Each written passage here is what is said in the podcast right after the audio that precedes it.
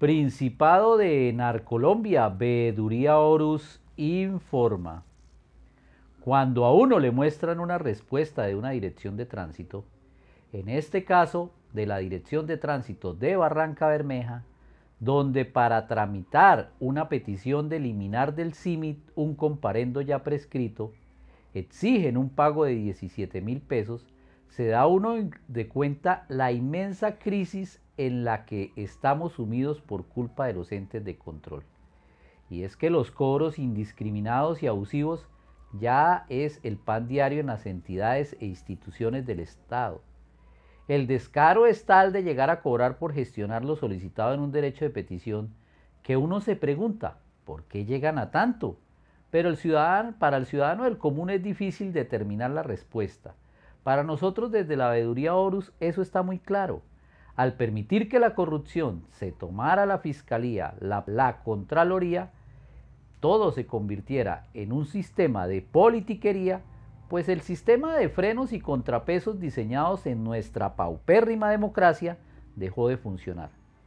Y pensar que todo lo que ellos ganan viene del pago de los impuestos que nosotros hacemos.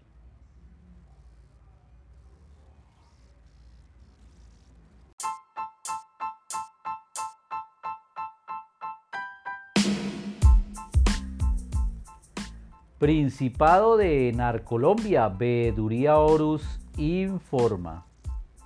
Cuando a uno le muestran una respuesta de una dirección de tránsito, en este caso de la Dirección de Tránsito de Barranca Bermeja, donde para tramitar una petición de eliminar del CIMIT un comparendo ya prescrito, exigen un pago de 17 mil pesos se da uno de cuenta la inmensa crisis en la que estamos sumidos por culpa de los entes de control.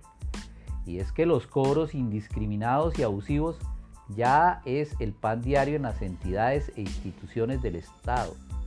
El descaro es tal de llegar a cobrar por gestionar lo solicitado en un derecho de petición que uno se pregunta, ¿por qué llegan a tanto?